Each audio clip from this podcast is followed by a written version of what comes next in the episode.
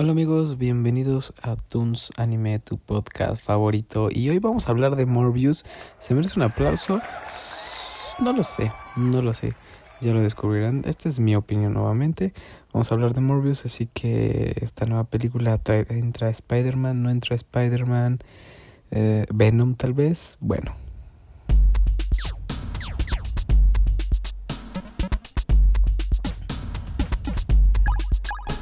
Pues vamos a empezar con Morbius. Honestamente a mí Jared Leto me cae eh, súper bien. Creo que es un tipo como súper característico.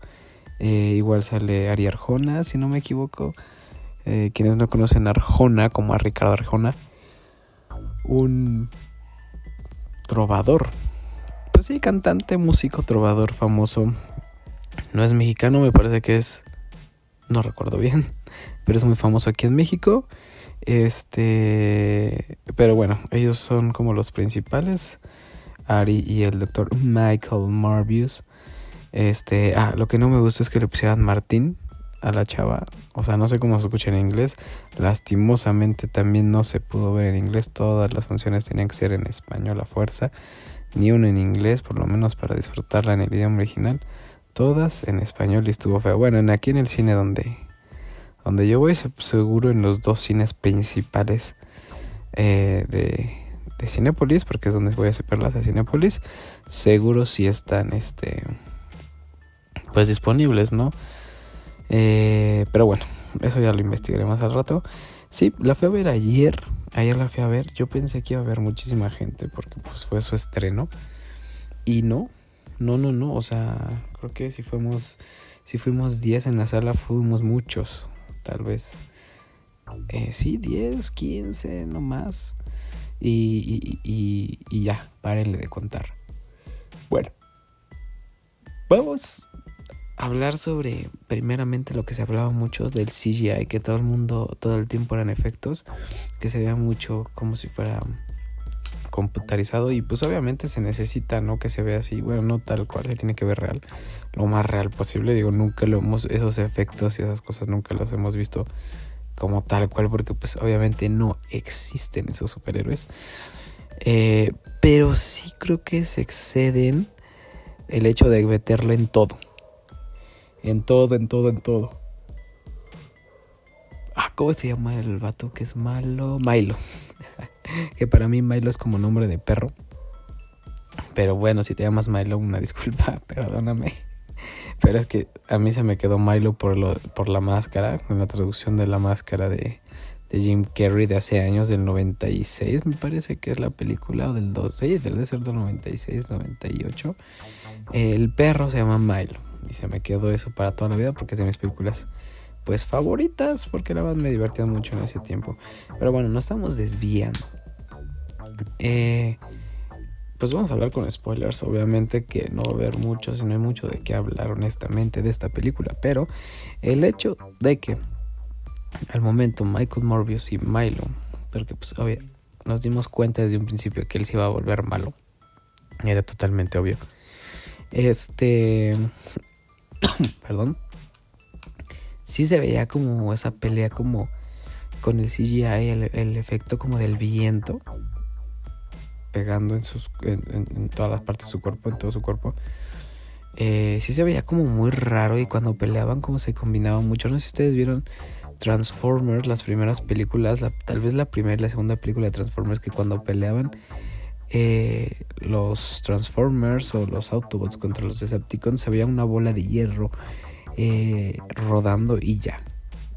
Y no se, no se alcanzaba bien a definir cuál era la pierna, cuál era la cara, los brazos y todo eso. Siento que pasó aquí un poquito. O sea, uff. En, todo, en todo esto de, las peleas, no en todas, en la mayoría de las peleas que hubo, se veía como este este vaporcito, esta arena, este viento que les pegaba. Y, sí, llegaba como a confundir que, se viera una bola peleando así de... Sí, una bola peleando de lugar de ver a dos como pues vampiros peleando, ¿no? Eh, eso fue lo único que yo creo que rescatable de, de las críticas que se dieron. que tienen pues razón, ¿no? Está, está, está un poquito exagerado. Eh, siento que la película vamos rapidísima, o sea, ni tiempo de respirar nos dieron de repente ya estábamos al final. Eh, honestamente, creo yo que está, eh, pues te entretiene, ¿no? Te entretiene y hasta ahí, no hay más, no le busques más. la musicalización ni me acuerdo. No creo que no tiene buena musicalización porque me hubiera acordado. Eh, no sale ningún Spider-Man. Por lo menos alguna referencia, no, que yo me he dado cuenta, no. La tendré que. No, bueno, no, siento que no vale la pena verla volver. Ir a volverla a ver dos veces. O sea, dos veces siento que no, no vale la pena. Creo que ir a ver Batman otra vez, aunque sea en español. Este, ¿qué otra cosa? Eh, pues Morbius se ve bien, o sea, cuando se convierte en vampiro creo que se ve chido, te digo que siempre que salta sale el vapor, entonces no, no me late tanto. Eh, la ecocolocación, la eco, eco, ecolocación, ahí está, ecolocación, eh, me gusta, creo que eso, eso se detalla muy bien el momento de que hace rebotar el sonido. Bueno, según yo, tiene que hacer rebotar el sonido para que ellos puedan detectar lo que hay alrededor, ¿no? No estoy tan seguro. Pero en esta parte pues nada más era como que aventaba como aire y ya, ¿no? O sea, detectaba lo que hay alrededor, no sé. Según yo no es así, no estoy tan seguro. Y pues ya, ¿no? Creo que las cosas rescatables. Eh, ¿Qué fue lo mejor de la película? Cuando acaba y nos enseñan a Buitre que llegó a su universo y que ese universo no es suyo.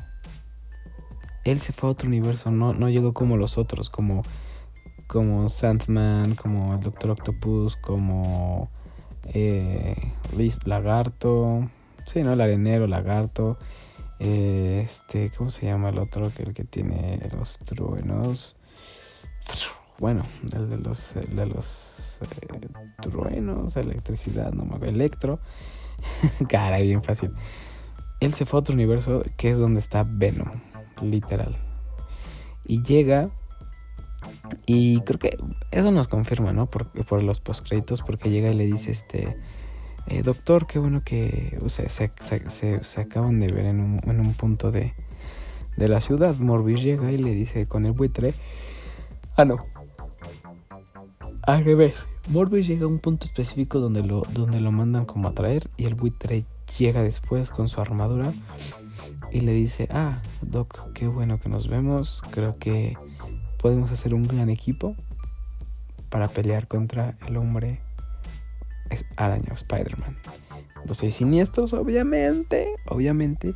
¿Y cuál es la teoría de esto? Pues en los cómics eh, el buitre no mata a Spider-Man. O sea, siempre la querido matar pero no lo mata en algún punto porque sabe quién es Spider-Man. O sea, Peter Parker que en la de Spider-Man con Tom Holland vemos que salva a su hija. En la película 1 salva a su hija y por eso no lo mata. ¿no? Pero, ¿qué creen? ¿Qué pasó? A alguien se le ocurrió decir que quería que todos se olvidaran de quién era Peter Parker. Entonces, al olvidar todo mundo quién es Peter Parker, el buitre ya no recuerda quién salvó a su hija. Bueno, Peter Parker, ¿no? Pero Peter Parker no va a saber que es Spider-Man. Y bueno, este rollo que se le olvida quién es. Entonces se vuelven, se, parece que serán siniestros. Ah, Morbius parece que es bueno. Eh, no sé en qué momento se va a volver un antivillano. Eh, bueno, un antihéroe, antihero como Venom. Este, no sé, como que está un poquito raro, honestamente. Pero pues ojalá no nos den un poquito más avance adelante. Igual Sony Pictures, no sé si vieron que soltó una imagen que decía de The Amazing Spider-Man 4, el, el, sorprendente hombre 4. Digo Spider-Man 3. Eh, entonces era el número 3 de los tom de la película donde salen los tres Spider-Man obviamente es este Andrew Garfield de Amazing Spider-Man y todo el mundo diciendo eh, ah sí va a sacar la nueva de Spider-Man de Amazing con Andrew Garfield obviamente lo negó rotundamente Sony Pero ya no les creemos tanto, ¿no? Honestamente, nos. Bueno, yo no esperaba que serían los Spider-Man. Y nos. Eh, para mí lo guardaron muy, muy, muy bien. Entonces. Creo yo que ahí vienen los otros Spider-Man. Pero pues hablando de Morbius. Eh, no, no hay nada bueno. Cada vez las últimas películas creo que están sacando por sacar nada más para tratar de exprimir lo más que se pueda y luego ya empezar a sacar otra vez las buenas con los New Avengers, yo creo. No sé, así, así me parece que será esto. Van a tratar de explotar lo más posible con Spider-Man y luego no sé qué va a pasar para que salgan nuevas cosas. Pero honestamente, Morbius, calificación, yo creo que sería un.